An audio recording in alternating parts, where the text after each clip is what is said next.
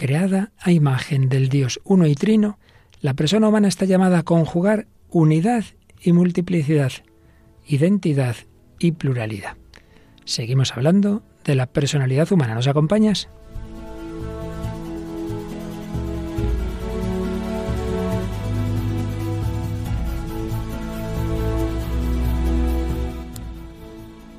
El hombre de hoy y Dios, con el padre Luis Fernando de Prada.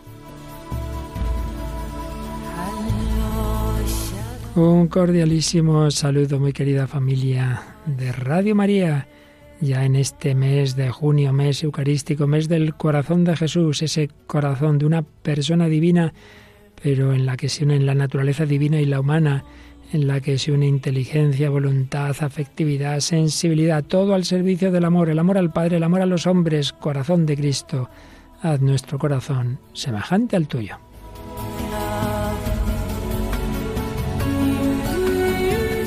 Pues sí, ya sigue nuestra navegación por este mes de junio en esta barca sigue Paloma Niño. ¿Qué tal, Paloma? Muy bien, Padre Luis Fernando, un saludo y un saludo a todos los oyentes. Y entre esos oyentes tenemos un par de mensajes seleccionados, ¿verdad? Sí, de Facebook hemos seleccionado un saludo que nos mandaba desde Nicaragua Javier, que decía que le encantaba el programa. Y bueno, pues hemos seleccionado este comentario y luego tenemos una carta más extensa de otra oyente que vamos a leer, pues una parte. Nos decía, estimado y querido don Luis Fernando de Prada, muchas gracias por cómo lleva Radio María sus programas son inmejorables, cada día mejor, y nos ayudan muchísimo. Y no solo eso, sino que las voces son perfectas, la música inmejorable. Es más, que me llevé una gran alegría cuando pusieron en uno de los programas, recuerda cuando pusimos la canción de El buen menú, buen menú, porque dice que le recordó a su padre, ¿no? que siempre que había una comida especial, pues la cantaba. Y bueno, nos dice también otras cosas en esta carta, pero le agradecemos que se haya puesto en contacto con nosotros y nos alegra ¿no? que le guste tanto el programa. Fíjate, esa canción que pusimos en un programa del anterior bloque cuando hablábamos de la comida, de la gula y todo eso, el buen menú. Claro que sí, bueno, pues buen menú tenemos también hoy, Paloma. Seguimos hablando de la personalidad humana, de si estamos armonizados, de si estamos descuajeringados, por hablar popularmente. Y para hablar de todo esto, aparte de las reflexiones como en otros días filosóficos, psicológicas, especialmente de Martín Echavarría, traemos, como siempre, música, eh, cine y testimonio. Sí, hoy vamos a el cine, la película que vamos a utilizar es el del año 2019 y se llama Regreso a Howe Cup. Y bueno, pues eh, ya veremos. ya veremos, la usaremos varios días porque tiene mucha tela, mucha tela que cortar. Sí, luego traeremos una canción del el cantante René Pérez, es conocido como Residente, el, grupo en el que canta, es vocalista de, de, Calle 13 y bueno, escucharemos una canción que lleva su nombre, René. Así es. Y luego el testimonio también de conversión de una chica que era atea totalmente y en una crisis pues se convirtió a raíz del canto de la Ave María, ya veremos, es nacida en Vancouver, se llama Elma Larson. Elma Larson en Canadá, más precisamente el Ave Maris Stella, que vamos a escuchar al final de este programa precisamente por el coro que lo interpretó cuando ella le impactó mucho pues el escuchar esta preciosa composición sacra. Bueno, pues con esto y lo que vaya surgiendo, comenzamos esta edición 396 del hombre de hoy y Dios.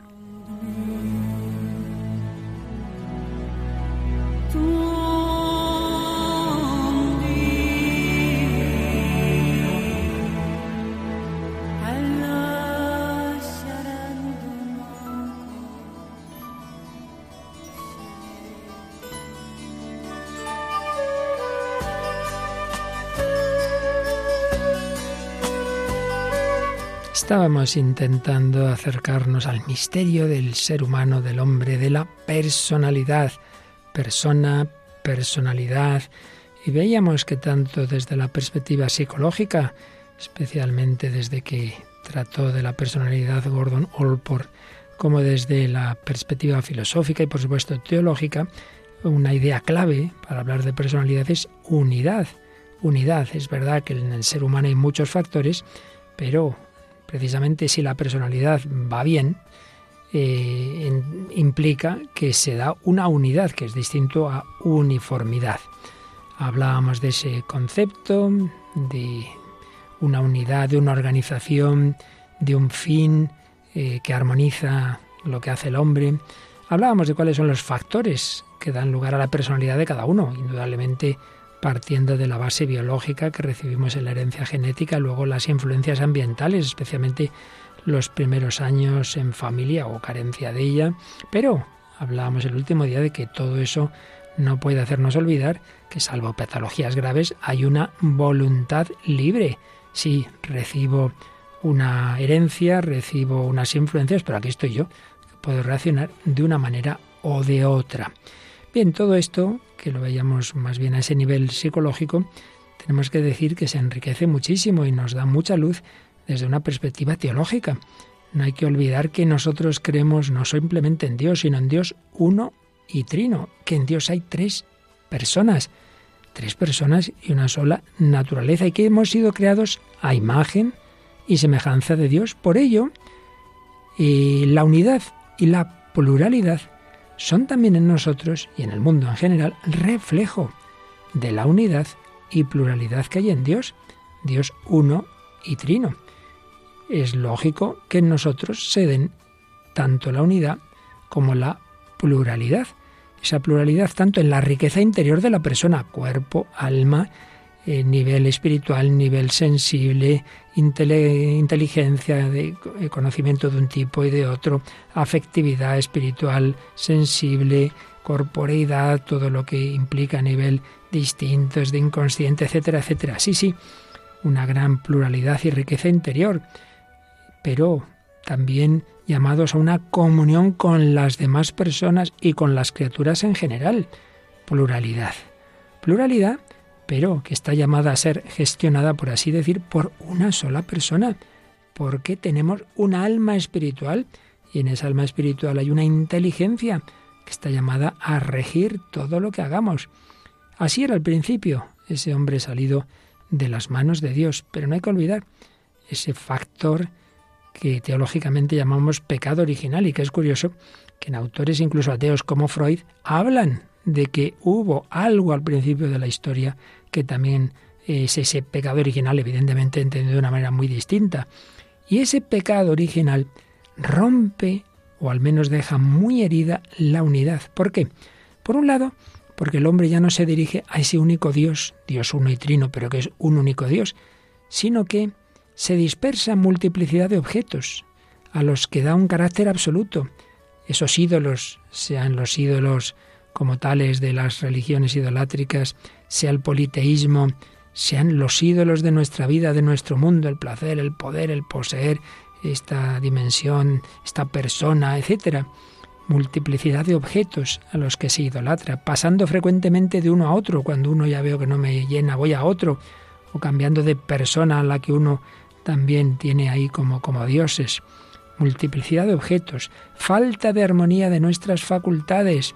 Piensas una cosa, sientes otra, haces otra. Dificultad en las relaciones con los demás. Esto no es más que leer el relato del pecado original. Ya sabemos que sí, es un relato con símbolos, pero símbolos que expresan realidades verdaderas e históricas. Y en cuanto se produce ese pecado, se rompe, queda herida la relación fundamental, la relación con Dios, a continuación, la relación entre hombre y mujer, ahí se van echando la culpa uno al otro, la relación con la creación, la creación ya no es amiga, la creación ya mm, va a significar peligro, entra la muerte, y es que rota la relación fundamental, la relación con Dios. Las demás relaciones quedan afectadas. Y como consecuencia, el hombre va a oscilar entre esa diversidad anárquica quedamos ahí en esa anarquía de, de todos los, los, aspectos de mi persona y de los objetos a los que me dirijo, o bien en, la sociedad, en la familia, en los cuerpos intermedios, en, en la nación, para no caer en la anarquía, pues muchas veces se cae en el extremo contrario, la uniformidad totalitaria, y ya no somos capaces de armonizar unidad, lo que nos une a todos en una familia, en una sociedad, en una nación, en la humanidad, con pluralidad, que esa unidad no quite las legítimas diferencias. En Dios se da, es uno y trino. Y realmente cuando hay una comunidad auténticamente cristiana, se da también muy unidos, pero a la vez cada uno con sus carismas.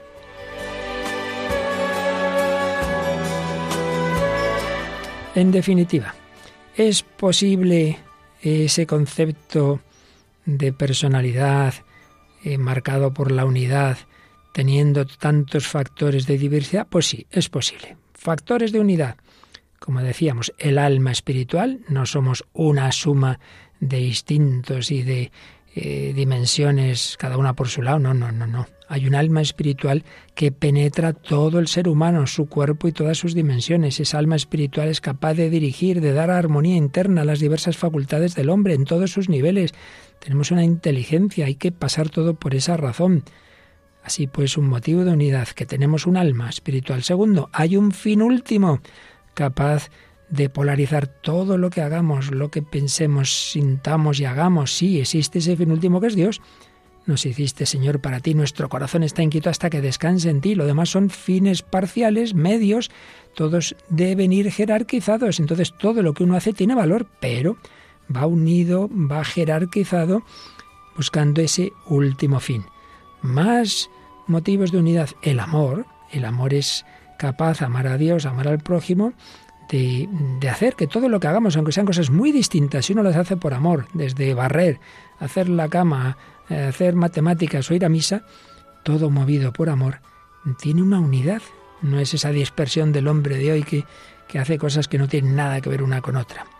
Por supuesto, factor de unidad, el Espíritu Santo, esa comunión que en la Trinidad, ese abrazo del Padre y el Hijo que da lugar al Espíritu Santo, ese Espíritu Santo sana con su gracia nuestras heridas, nos eleva y dirige a toda la persona armónicamente, lo que vemos en la Virgen María. Ella se deja dirigir totalmente, la esposa del Espíritu Santo, sin resistencia, todo su ser, alma y cuerpo. Por ejemplo, en cuanto dice que sí al ángel, en cuanto dice que sí a la encarnación, el Espíritu Santo desciende más todavía, ya desde su concepción la llenaba, pero eh, entra de una manera más plena en ella, empieza a latir ese Hijo de Dios hecho hombre, y María es movida por el Espíritu Santo a visitar a Isabel. Se pone en camino, cuerpo y alma, deprisa, corriendo, quiere ayudar, quiere hacer una obra de caridad. Todo está movido por el mismo Espíritu Santo.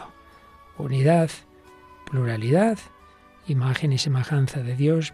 Hay una pluralidad buena, como decimos, de carismas, pero hay una pluralidad o pluralismo malo, que es el que viene de esas rupturas del pecado. Pues también eso, la gracia de Cristo es capaz de sanarlo, como veíamos en el bloque anterior. Pues vamos a seguir profundizando en los aspectos negativos de cómo si no dejamos que el Espíritu Santo nos sane, esas rupturas van a ir a más y se va a ir rompiendo la unidad personal, matrimonial, familiar, social, pero si dejamos que el Señor actúe en nuestras vidas, pues será posible ese milagro de Pentecostés.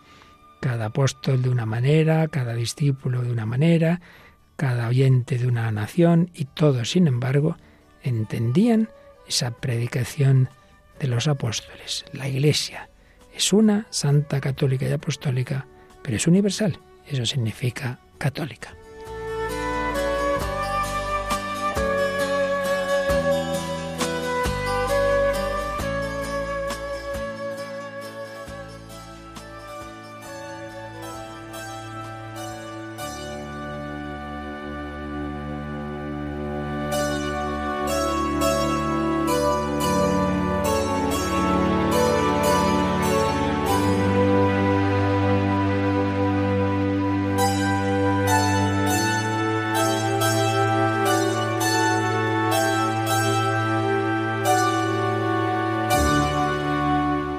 Aquí seguimos en Radio María, en El Hombre de Dios, con Paloma Niño y un servidor, Padre Luis Fernando de Prada, hablando de la personalidad humana, de sus rupturas, de cómo el Señor quiere rehacernos, quiere sanarnos, quiere darnos esa unidad de vida.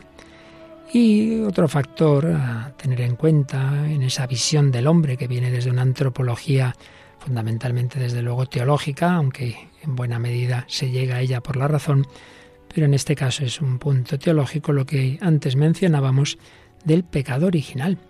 Y en este sentido hay que recordar, como lo hacía San Juan Pablo II, en su encíclica sobre la moral Veritatis Splendor, que muchas veces las ciencias empíricas, como es la psicología o la sociología, sacan un concepto empírico de normalidad. ¿Cuál es el hombre normal? Lo sacan de la estadística y dicen, hombre, la mayor parte de los hombres hacen esto, esto será lo normal. Hombre, eso sería así si esos hombres pues no estuvieran heridos por el pecado, pero es que sabemos que todos llevamos las consecuencias, las huellas de una caída del hombre desde su condición originaria. Entonces, lo normal, entre comillas, ahora uso mal la palabra porque normal es conforme a la norma. Lo frecuente, mejor que normal, lo frecuente, pues no debería serlo, porque lo frecuente es que la mayor parte de la gente miente y se deja llevar de la ira y se deja llevar de la avaricia y, se deja llevar de, la lujuria y, no por eso eso es normal, no es lo bueno para el hombre, no es lo que le va a hacer feliz a largo plazo, no es lo que va a hacer que la sociedad vaya bien, no, no. Pero hay que tener en cuenta este aspecto, que consideramos muchas veces normal, simplemente lo frecuente, lo más frecuente, olvidándonos de que esa normalidad estadística puede estar, y muy frecuentemente está, muy lejos de lo que es normal, según el pensamiento de Dios. También hay que tener en cuenta que se tiende mucho en nuestro mundo a verlo todo de una perspectiva meramente médica, psicológica, olvidando que hay aspectos que son consecuencias de las decisiones libres del hombre, que no es que uno tenga no sé qué problema psicológico que no puede superar, sino bueno, que ha tomado decisiones, claro, libremente y por tanto responsablemente que han tenido malas consecuencias. Y es curioso que después de enfoques muy deterministas, como es básicamente el de Freud, que parece que hay poco que hacer frente a nuestros instintos, lo que nos viene de lo más hondo de nuestro inconsciente, o también deterministas, pero desde fuera, en el caso del conductismo, es que son los estímulos de fuera, es tal como esta persona, la condición es vas a conseguir lo que quieras, oiga, oiga, que a pesar de todo queda un factor de libertad en la mayor parte de las personas, salvo una patología ya realmente grave, un factor de libertad y por tanto también de responsabilidad. Y es curioso que al cabo del tiempo, grandes psicólogos como, por ejemplo, Martin Seligman, de muchísima importancia en Estados Unidos, iniciador de la llamada psicología positiva, al final viene a decirnos, entre otras muchas cosas, claro está, que la normalidad psicológica tiene mucho que ver con lo que hemos dicho siempre, la moralidad y concretamente las virtudes. Las virtudes. Es muy curioso cómo tiene un tratamiento muy a fondo de las virtudes y él y otros psicólogos vienen a decir que hay mucha relación entre una vida virtuosa y una vida psicológicamente sana. Bueno, pues no es esto, por desgracia, lo más habitual, como decíamos, y lo hemos ido viendo en muchísimos programas. Siempre solemos partir de la realidad tal como muchas veces se nos presenta en nuestro mundo tan herido. Y hoy lo vamos a hacer, Paloma, vamos a partir de, de un rap, de una canción de alguien que, no, como siempre, no, entramos en, en, lo que esta persona piense o deje de pensar, estemos de acuerdo o no, es otra cuestión, pero sí en tanto en cuanto manifiesta una vida, una vida con muchas heridas, que, bueno, sus consecuencias son este tipo de rupturas, incluso riesgos de suicidio, en fin, ¿de quién estamos hablando? Pues hablamos de René Pérez, es un cantante, bueno, que ahora mismo canta con el nombre de Residente, pero es ex vocalista de, del otro, de otro grupo, de Calle 13. Y bueno, es verdad que es eh, conocido por algunos temas de crítica social y demás, pero nos vamos a centrar hoy en, en una canción que lleva su nombre, se llama también René, ¿no? Y esta canción él dice que la compuso después de haber encontrado la manera de no tirarse por un balcón antes de un concierto en México. Bueno, pues miles de personas estaban esperando en el estadio. Dice que él nunca se había sentido así, pero que se empezó a sentir muy mal, que no quería ir al concierto, no quería salir a tocar, no quería estar ahí. Estaba en el hotel en el piso número 25 y se quería tirar por el balcón, se sentía muy mal. Tuvo que llamar a su madre y bueno, pues, pues con esa situación, ¿no? De llorar, de no querer estar ahí, se tenía que apartar del teléfono para que su madre no le llora llorar. Y a partir de ese momento dice que el día siguiente, bueno, le ayudaron a, a salir, ¿no? Le calmó su madre, también su, su equipo, que dice que es como su familia. Y bueno, hizo el concierto normalmente y esa noche le acompañó un amigo para que no se quedara solo en, la habitación del hotel y el día siguiente nació esta canción, ¿no? Que, que es cuando él se dio cuenta de que había habido cosas en su vida que no se había dado cuenta pero le estaban afectando, ¿no? Y eh, quería desahogarse y lo hizo pues a través de la palabra con esta canción. Es ciertamente una canción autobiográfica, pues un poquito larga, hemos quitado principio donde simplemente se oye la voz de la madre, eh, pues cuando de pequeño le hablaba siempre la importancia de la infancia, para bien y para mal, ese, esa voz materna que da, en este caso, pues seguridad, pero bueno, luego han ido ocurriendo una serie de cosas que nos cuenta en esta canción, como digo, con el corazón en la mano, y que podemos ver ahí el reflejo de muchas otras vidas. Desde pequeño quería ser beisbolista, no llegué así que aprendí a batear hits por encima de una pista. Volví a tomar alcohol en mi despacho. Escribo bien sobrio, pero escribo mejor borracho. Cuando caigo en depresión, mis problemas se los cuento. A la ventana del avión el estrés me tiene enfermo. Hace 10 años que no duermo. El IRS me sigue investigando. Me estoy divorciando, pero no importa, yo sigo rimando. Cometo errores, pero hago lo que pueda. Aprendí a aterrizar sin ruedas y, aunque en la calle me reconocen, ya ni mis amigos me conocen. Estoy triste y me río. El concierto está lleno, pero yo estoy vacío. En la industria de la música todo es mentira. Mi hijo tiene que comer, así que sigo de gira.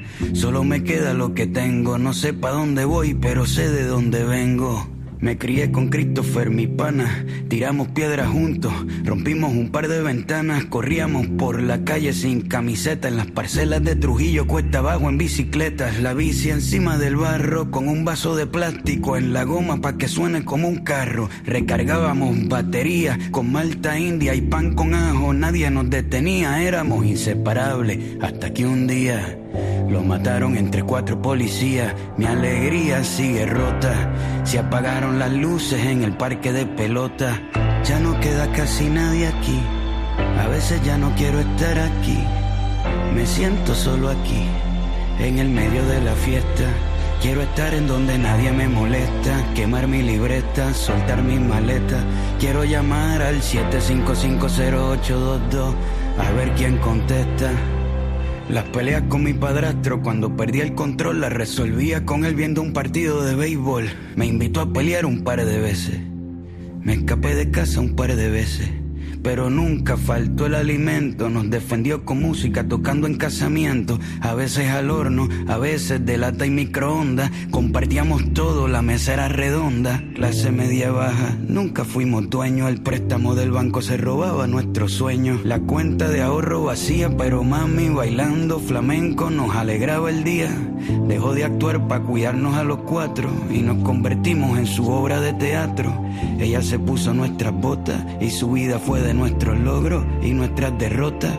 Mi padrastro se fue con otros peces. Nos mudamos de la calle 13. Me fui a buscar la suerte en un mar de paja y mi vida entera la empaqué en una caja.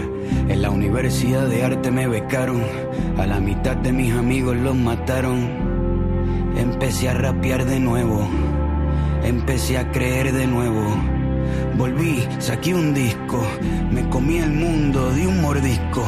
En Puerto Rico despidieron empleados, insulté al gobernador, quedó televisado. Censuraron cuatro años de mi calendario, abuela murió, no me vio tocar en el estadio. Dije todo lo que sentí.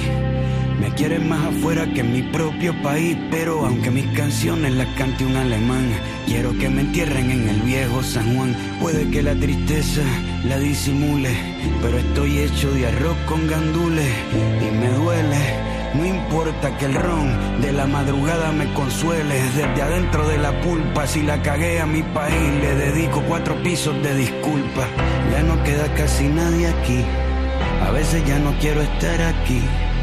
Me siento solo aquí, en el medio de la fiesta. Quiero estar en donde nadie me molesta, quemar mi libreta, soltar mis maletas. Quiero llamar al 7550822 a ver quién contesta. Y si me contestan, quiero decirles que quiero volver, que quiero salir de este hotel y desaparecer.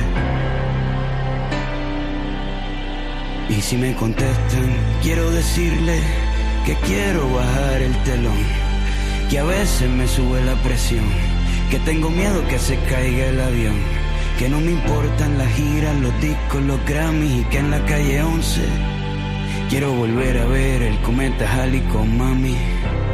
Quiero volver a cuando mis ventanas eran de sol y me despertaba el calor, a cuando me llamaban para jugar, a cuando rapeaba sin cobrar Quiero sacar las cartas de pelota del envase, volver a robarme segunda base. En verano y navidades, limpiar la casa con mis hermanos escuchando a Rubén Blades.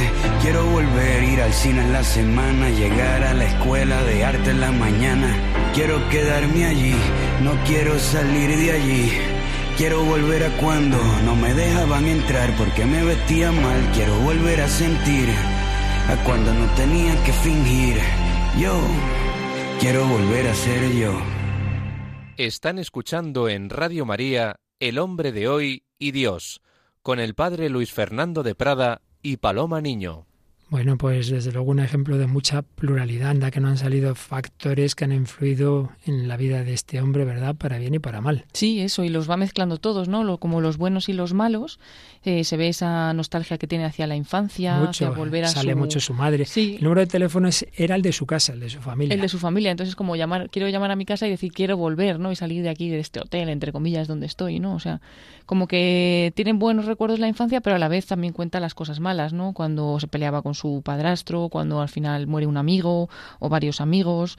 Eh, bueno, él, también que se está divorciando, dice, me estoy divorciando pero sigo rapeando, o sea, como que lo malo intenta cubrirlo con algo, como habla también del ron, cuando como que con el ron se alegra y se olvida, pero luego la realidad es que bueno que vuelve otra vez a la realidad no y bueno está bueno muy bonita la canción. En esa realidad habla del concierto está lleno, pero yo estoy vacío, esa experiencia tan habitual en tantísimas personas que muchos desde fuera dirían, mira, mira qué famoso, qué bien está, qué a gusto, qué va, qué va.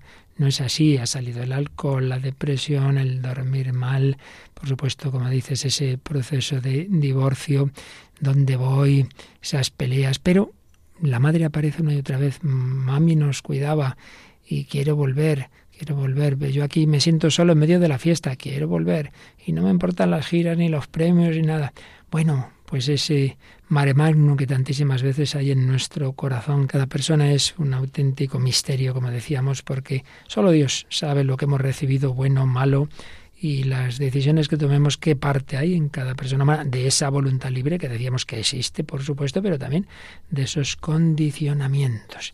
Misterio de la persona humana. Pero, mm, repito, no seamos fáciles en dejarlo todo en una mezcla, una suma de lo biológico y las influencias exteriores. Alfred Adler, que tantas veces hemos citado, uno de los discípulos de Freud que se separó de su maestro, insistía, nos lo recuerda Martín Echavarría, en que el desarrollo de la personalidad es impredecible, que no bastan las circunstancias exteriores y las disposiciones biológicas, que luego la persona moldea libremente su personalidad. Y así vemos, y, hay mucha experiencia de esto, que puede haber y hay dos hermanos gemelos genéticamente tan, tan semejantes en la misma familia y bueno, cada uno sale por un lado. ¿No te parece, Paloma, que estas cosas pasan? Sí, sí, pasan, pasan. ¿Tú las conoces? ¿Tú las conoces? Sí, quizás sí, quizás.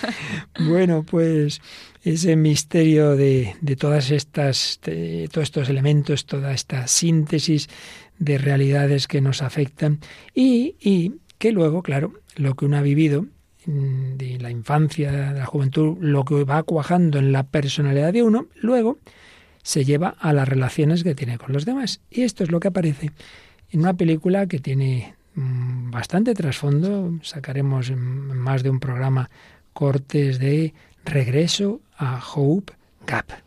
Sí, es una película del año 2009 de Reino Unido eh, bueno, en realidad se estrena el 23 de octubre de 2020 y está guionizada por William Nicholson, que es conocido por otros guiones como Tierras de Penumbra o Invencible, pero que no ha dirigido tantas películas y en este caso, en este caso la escribe y la dirige. Esta película sobre el amor que, que se agosta y lo difícil que es volverlo a encender. Entonces, Hope Gap es un pueblo costero donde viven Grace, que es una mujer culta que prepara una antología poética, y Edward, un profesor de historia en el instituto local, un matrimonio que está interpretado por Annette Bennen y por Bill Nye y bueno, pues ello, la vida transcurre normal, pero poco antes de celebrar el 29 aniversario de boda, Edward pide a su hijo Jamie, interpretado por Josh O'Connor, que venga a pasar un fin de semana. Le explica que ha decidido dejar a su madre y le pide apoyo en esos primeros momentos.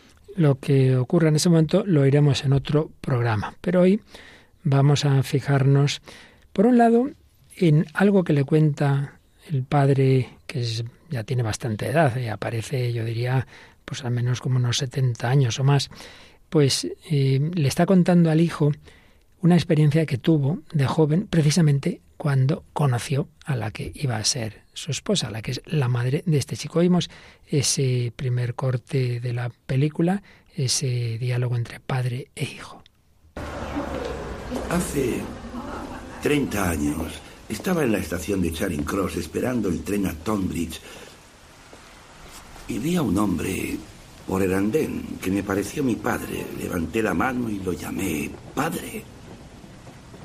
Ah, y con el brazo aún levantado, recordé que mi padre había muerto cuatro meses antes. El hombre, un completo desconocido, pasó de largo. Llegó el tren. Subí a un vagón y el tren salió de Charing Cross. Había otra persona en el vagón, una mujer joven. Me miraba como si le diera pena. Vio que me caían las lágrimas. ¿Qué pasa? me dijo. Nada, contesté. He confundido a un hombre con mi difunto padre. Y me dijo, debes tener muchas ganas de volver a verlo. Mi padre era un hombre reservado. No recuerdo que nunca me diera un abrazo. De algún modo, cuando la mujer me dijo aquello, Supe que toda mi vida había querido aquel abrazo y que ya nunca lo tendría. Empecé a llorar. Seguí llorando, mejor dicho. Y la joven me recitó unos versos de un poema que yo no conocía y que ya nunca olvidé. Espérame allí, amor mío, no faltaré para encontrarte en aquel profundo valle, y no creas que me demoraré, pues hacia allí me dirigiré. Es un poema de Henry King escrito tras la muerte de su esposa. ¿Cómo supo aquella joven del tren lo que sentía? Era tu madre, por supuesto. Era Grace. Y no era mi tren, era uno directo. No paró en mi estación. Íbamos a Dover cuando me di cuenta. Bueno, pues así se conocieron, pero yo sobre todo me quería fijar en el inicio. Bueno, ¿qué te ha parecido a ti primero, Paloma? Sí, pues bonito, ¿no? Lo que, lo que le pasa en este momento. Eh, es bueno que primero pues que ella le presta atención en ese momento que le ve cómo le caen las lágrimas y luego realmente pues eh, al preocuparse por él pues sabe como un poco lo que está pensando o cómo le ayuda y él pues aquello le, le ayudó, se nota. Y ahí ve en efecto una comprensión em, empática, pero yo también me he fijado en el origen de toda la historia y es que de niño mm, se ve que este, este niño no había recibido, como lo dice ahí, ¿verdad?, esos abrazos de su padre. Entonces, ahí vemos uno de esos factores que van marcando la personalidad. Le faltaba, le faltaba una expresión afectuosa, ¿verdad? Sería el padre muy bueno, muchas veces ocurre así, que trabaja por los hijos, que los quiere, pero le cuesta esa, esa manifestación que también es importante del afecto. Entonces, cuando uno le falta, luego lo va buscando y muchas veces puede confundir en esa búsqueda de ese abrazo, confundir el verdadero amor con cualquier tipo de emoción, y confundirse de persona y confundir un tipo de relación más física y sensorial porque le faltaba ese aspecto sensorial con un amor verdadero, ¿no te parece? Sí. Y me he fijado también en eso, ¿no? Cuando dice, eh, nunca me había dado un abrazo y me, y me quedé como ya pensando que nunca iba a volver, ¿no? Y es verdad lo que, lo que dices. Entonces parece ser que, bueno, pues eh, le parece que ya ha encontrado a esa persona con la que va a tener esa sintonía muy grande pero bueno, vamos ahora a escuchar eh, ese momento ya mm, del principio de la película, o casi casi cuando está ya a punto de, de, llegar el, el, hijo, y bueno, tienen una, una típica discusión esposo o esposa que vamos a escuchar. ¿Crees que es feliz? Creo que está feliz en su piso. ¿Tú crees? ¿Allí solo? Bueno, sí, está solo. Pero así hace lo que quiere. No discutes por quién friega. Usas un plato, lo lavas y lo vuelves a usar. No te falta leche, solo la bebes tú y sabes cuánta te queda en la nevera. Son pequeñeces, lo sé, pero tienen valor. Pues parece que lo envidias. No. No creo que sea bueno para nadie. Escondido en un agujero, todo será siempre lo mismo. Pongamos velas para celebrar que Jamie ha venido. Sí, ¿por qué no? La próxima semana cumplimos 29 años de casados. Sí, creo que sí. ¿Tienes algo pensado? ¿Qué quieres decir? Que sí, saldremos a cenar. Si es lo que quieres. No, no lo es. ¿No lo es? No.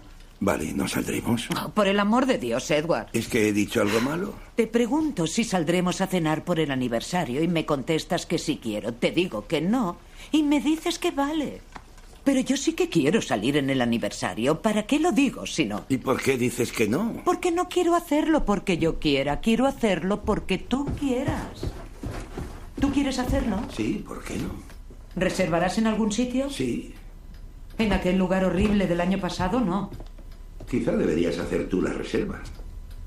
Tengo que hacerlo yo todo. Bueno, estas cosas pasan, ¿verdad, Paloma? sí, muy curioso. Pero bueno, se ve como él no tiene especial tampoco ilusión, pues precisamente por lo que va a ocurrir, ¿no? Entonces se le ve ahí, bueno, si tú quieres, bueno, eh, entonces sí saldremos, sí, eh, podemos, o sea, como que no, no, termina de convencerse. Y bueno, y ella la ve también que se ve que no le gustó el del último año, tal, que también pone ahí un poco sus pegas. sí, sí, mucho. Bueno, la verdad es que eh, invitamos a ver la película, es de las que se puede ver, y luego cada uno tiene que sacar sus, sus, conclusiones, ya la iremos analizando. Pero bueno, de momento en lo que nos quedamos hoy es que se va a ver en la película todas estas faltas de armonía cada, en cada caso, en cada personalidad de una forma. El hijo indudablemente sufre mucho lo que va a ocurrir. él, él, se llevaba tiempo viendo esa, esa falta de armonía entre, padre y madre. Eh, ella es muy recta, aparece como católica, por cierto, va a misa, eh, muy recta, pero también muy mandona y muy las cosas son así y falta de ponerse en lugar de otro. y aquí aparece lo típico, eso que siempre se dice, ¿no? Pues de la mujer que, que, pues di las cosas claras, hombre, dilas claramente. Pues no, las dice sin decirlas y el otro pobre que no dice nada, entonces ella le echa en cara que no se comunica. Bueno, se va liando todo. Y hombre, se podía eh, hay que acudir cuanto antes a la persona que nos ayude si vemos que hay una falta de comunicación en el matrimonio. No esperar 29 años cuando ya esto ya no tiene solución y entonces ya no le ve, no le ve otra salida que el irse de casa, en fin, que es lo que ya veremos el próximo día. Pero bueno, lo que hoy nos fijamos es como esa que decíamos antes, que lo que estamos llamados una comunión plena, total, eh, pues muchas veces se puede ir resquebrajando. Y mira que parecía que la cosa había empezado bien, se va resquebrajando. Él se ve que prefiere, más vale solo que mal acompañado, ¿verdad? Dice, no, nuestro hijo está muy tranquilo ahí solito, ¿verdad? Sabes cuándo se te gasta la leche, no discutes por si alguien friega o no friega, o sea que parece que le estaba gustando esa idea, sí. Y luego, pues bueno, ya veremos el próximo día qué es lo que eh, va a pensar él y bueno, el, el drama que se va a generar, pues por cosas que se podían haber arreglado antes y, haber buscado esa armonía interior de cada uno de ellos que iba que sería pues luego proyectado en una armonía entre los tres porque es una familia en la que el hijo es el fruto de ese amor de, de, esposo y esposa. Bueno, pues esa armonía y esa paz y esa felicidad es la que buscaba la protagonista real. El testimonio que nos trae es una historia muy reciente de una chica canadiense, Emma Larson. Sí, eh, bueno, Emma nació y se crió en Vancouver, en una familia que es muy apasionada por el arte y por la música, pero bueno, totalmente al margen de la fe. Y su ateísmo cambió poco antes de la pandemia del COVID-19, en el año 2020 durante un concierto del prestigioso coro Leoni, que quedó impactada tras escuchar una canción. Bueno, vamos a explicarlo un poquito más despacio.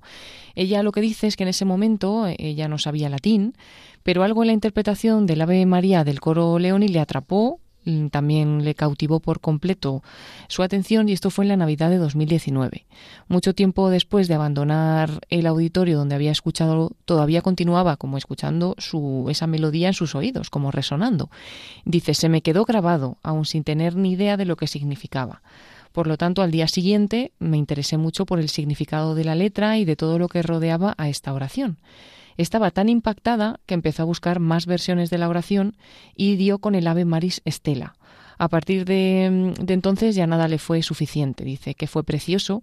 Inmediatamente me puse a profundizar en el catolicismo, en qué consistía, y también se preguntaba por qué tiene una música tan bella, ¿no? Y semanas después de aquel concierto, eh, fue cuando estalló la pandemia en todo el mundo de la COVID-19 en 2020 y confinada, pues tuvo mucho tiempo para investigar sobre el catolicismo, sobre la Iglesia. Acababa de terminar sus estudios en administración de empresas y además estaba enfrentando el dolor de una ruptura que había tenido tras años de relación durante la universidad. Tenía poco más de 20 años y buscaba consuelo y también empezar de nuevo. Entonces conoció y comenzó a asistir a una popular iglesia anglicana de Vancouver, al mismo tiempo que seguía investigando en el catolicismo y que empezó a rezar el rosario. Emma entonces visitó la Catedral del Santo Rosario de Vancouver y se sintió conmovida por la fe de la Virgen María. Dice que le impresionó la forma en que dijo hágase en mí según tu palabra, que le, se quedó totalmente impactada con eso como mm, le dijo a Dios que sí, sin saber ni siquiera cómo iba a resultar o lo que iba a pasar después, ¿no? Algo que me encantó, dice, del catolicismo era la cantidad de nombres y de títulos de la Virgen. No lo encontré en ninguna otra iglesia y todo lo relacionado con el catolicismo me resultaba cada vez más cierto. Mm, eh, por aquel entonces descubrió que la catedral tenía un canal de YouTube y asistió a su primera misa de forma online. Dice, no entendí nada de la misa, pero me atrajo de inmediato. Descubrió que la misa católica era mucho más rica que las celebraciones de otros cultos, que no tenían estructura, tradición coral y musical o referencias a María. Y después de mucho tiempo de meditación y de oración, fue presencialmente a la catedral. Dice, rezar a Dios me dio valor para dar el primer paso hacia mi conversión. Dice que siempre le había llamado la atención, ¿no? Como a pesar de lo eh, asustada que estaría la Virgen María al escuchar al ángel Gabriel, pues cómo le contestó así, ¿no? Como hemos dicho, hágase en mí según tu palabra. Y que esa frase y el ver a la Virgen así le dio valor, ¿no? Y entonces ella también le dijo que sí a Dios escribió al sacerdote y le dijo que quería convertirse al catolicismo. Ya en septiembre de 2020 comenzó el rito de iniciación cristiana de forma online y le presentaron a sus primeros conocidos católicos. Hasta ese momento pues no conocía a nadie, en su familia nadie era católico y bueno, pues es verdad que pensaba que iba a ser muy difícil el camino que iba a recorrer, que tenía miedo, pero de nuevo mm, pensaba en la frase de María o conocía algo nuevo sobre la Virgen María y se despejaban todas sus dudas. Dice que desde que se convirtió en católica ha profundizado en la relación también con su madre. Hablar de Dios con mi familia es mucho más de lo que nunca habría esperado dice que María la fue atrayendo a la iglesia y señalándole a Cristo. Y bueno, pues vemos cómo María sigue llevando ¿no? a personas hasta Jesús, porque Emma se bautizó el 25 de abril de 2021 y meses después de ese bautismo reconoce que incluso algunos miembros de su familia han empezado a ir a la iglesia, a interesarse por la fe y que ella sigue pues muy unida a la iglesia, rezando cada día el rosario, incluso llega a decir que no sabe qué haría sin él, sin rezar el rosario, y que afirma con, con gran fuerza y convicción, soy católica. Bueno, ¿qué te ha parecido este testimonio? Impresionante, ¿no? También por lo rápido que ocurre todo, ¿no? Porque, mm, bueno, y porque empieza por, por escuchar una de María. Es verdad que ella era muy sensible al arte, pero en ese momento escucha una de María, queda totalmente cautivada, la escucha incluso después en sus oídos, así en su cabeza se le queda, y bueno, y también me, me impacta o me asombra como no para de investigar, ¿no? Porque no se queda en eso, qué quiere decir la letra, qué otras versiones hay, se pone a escuchar más Ave Marías, luego se pone a estudiar el catolicismo, va a una iglesia anglicana, va a una catedral, va aprendiendo más cosas, ¿no? Y, y bueno, y finalmente pues se, se ha bautizado.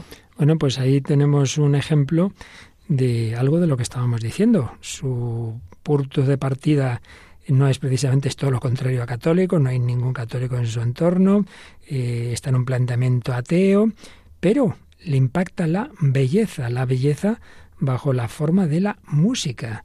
No hay que olvidar algo muy importante, estamos hablando de unidad y pluralidad. En el planteamiento católico de la existencia, la verdad, la bondad o moralidad y la belleza son tres aspectos de la misma realidad. Dios es verdadero, Dios es infinitamente bueno e infinitamente bello. verdad que podemos conocer por el entendimiento, bondad que podemos amar afectivamente y cumplir con nuestra voluntad, belleza que impacta nuestra sensibilidad, todo ello es lo mismo desde distintas perspectivas. Pues bien, ella empieza por la belleza y la belleza la lleva a investigar la verdad y entonces acaba con su voluntad dando un paso que no sería previsible con los influjos precisamente que tenía. Y entonces libremente se bautiza. Bueno, creo que es un ejemplo claro de que no hay nada que impida que una persona libremente haya tenido el punto de partida que haya tenido, pueda ir tomando determinado camino. Por eso, personalidad, sí hay influjos ambientales, biológicos, está claro.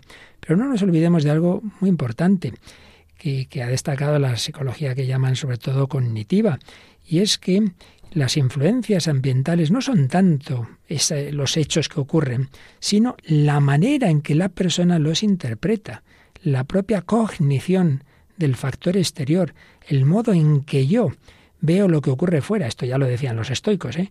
Hay que olvidar que uno de los grandes teóricos de la psicología eh, cognitivo-conductual es Albert Ellis, que dice que él en el fondo lo que ha hecho es coger lo que decían hace muchísimos siglos los filósofos estoicos, a saber, esto ya hablamos en otro programa hace tiempo, que no son tanto los hechos los que nos provocan determinadas emociones, sino nuestra interpretación de los hechos. Por tanto, nuestra inteligencia es activa. Hay una cognición activa que presenta algo como un bien o como un mal. Y bueno, eso da lugar también a unos movimientos afectivos que podemos, eh, digamos, eh, alimentar o podemos intentar controlar. Por tanto, no reduzcamos las cosas fácilmente a que no, no, es que yo me, tira el cuerpo, esto es lo que tengo, ¿no? Me, eh, me, he enamorado y ya está, ¿no? Bueno, pues habrá que ver qué haces con esos sentimientos o con esas reacciones. que este me cae tan mal y no he tenido más remedio dar una patada, hombre. A lo mejor, claro, tienes un trastorno muy grave y tendrán que meterte no sé dónde, pero, pero en principio no es excusa.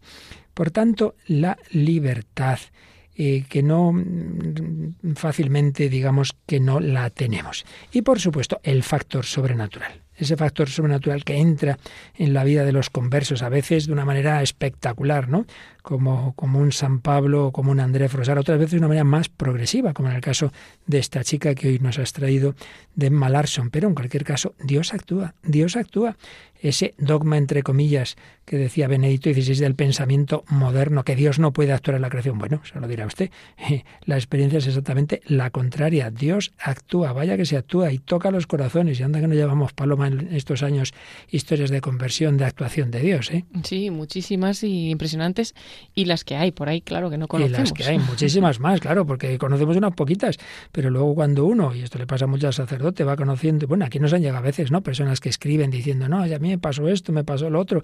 Claro que Dios actúa, no faltaría más. Por eso decía Pío XII, lo recuerda también Martín Echavarría, en un discurso a psicólogos, que, que, que, no, pues volvemos a lo mismo, que no se dejaran llevar de esas teorías. En el fondo estaba hablando de Freud y de Adler en cierto sentido también, de que cuando hay una pulsión sexual o una voluntad de poder, esas fuerzas entonces ya me impulsan. Decía, bueno, bueno, bueno, con el auxilio de la gracia, el ser humano, decía Pío XII, puede gobernarse a sí mismo. Y animaba a que en las psicoterapias se, se intentara ayudar a las personas a dirigir, formar, educar. Concretamente decía, conceder más atención a los métodos indirectos y a la acción del psiquismo consciente sobre el conjunto de la actividad imaginativa y afectiva. No decir si más bueno, esto déjate llevar, ¿no? ¿Qué vamos a hacer? No, no, que hay que intentar esclarecer, curar y dirigir. Y por supuesto, con la gracia de Dios, claro que esto es posible. Bueno, pues nos has mencionado esos cánticos que tanto impactaron en Malarson, desde esa Ave María y luego otras composiciones, y el coro que ya oyó, un coro de Vancouver, el coro Leoni, precisamente interpretaba, entre otras piezas, este Ave Maris Estela, vamos a escuchar. ¿Y qué diferencia entre tanta música desgarrada de nuestro mundo, expresión en el fondo de personalidades rotas, de personalidades desgarradas, de personalidades negativas, pesimistas? ¿Qué diferencia con este tipo de música que genera siempre paz, armonía, belleza, bondad y verdad?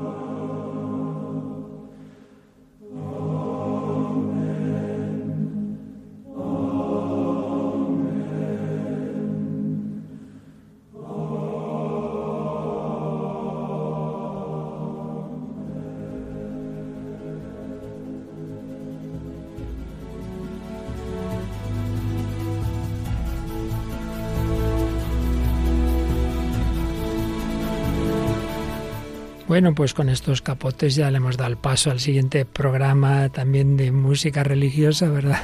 Sí, ahora está preparado nuestro compañero Germán García Tomás con el programa eh, En Clave de Dios. La clave de Dios nos da belleza, nos da armonía, respetando la pluralidad, los carismas, los estilos, la historia personal de cada uno, que solo Dios conoce, que solo Dios puede juzgar, pero que Él quiere sanar, siempre enderezar, armonizar por el amor, el amor a Dios, el amor al prójimo, la gracia que nos sana, que nos eleva, que nos permite vivir en comunión, que nos permite también cuando hay rupturas de amistades, de matrimonios, de padres, hijos, etcétera, si somos fieles a la gracia, todo tiene solución la esperanza. Bueno, pues seguiremos profundizando en todo ello el próximo día y recordamos que también queremos estar en comunión con vosotros, queridos oyentes. Sí, nos pueden mandar un correo electrónico al correo del programa el hombre de hoy y Dios arroba radiomaria.es o bien hacer los comentarios que quieran a través de la página de Facebook, que la encuentran también fácilmente a través de, de esta red social en Facebook buscando por el nombre del programa, el hombre de hoy y Dios. Pues ahí, desde ese corazón del hombre que busca a Dios, como lo buscaba esta chica, que puso todo de su parte, como tantos buscadores, como San Agustín, como Edith Stein, todos ellos buscando la plenitud de la verdad, de la bondad, de la belleza. Pues en esa lucha queremos estar, Paloma Niño y un servidor. Os agradecemos vuestra compañía y unidos en la Santísima Trinidad, Padre, Hijo y Espíritu Santo, único Dios y a la vez familia quedamos en su corazón. Que los bendiga. Hasta el próximo programa, si Dios quiere.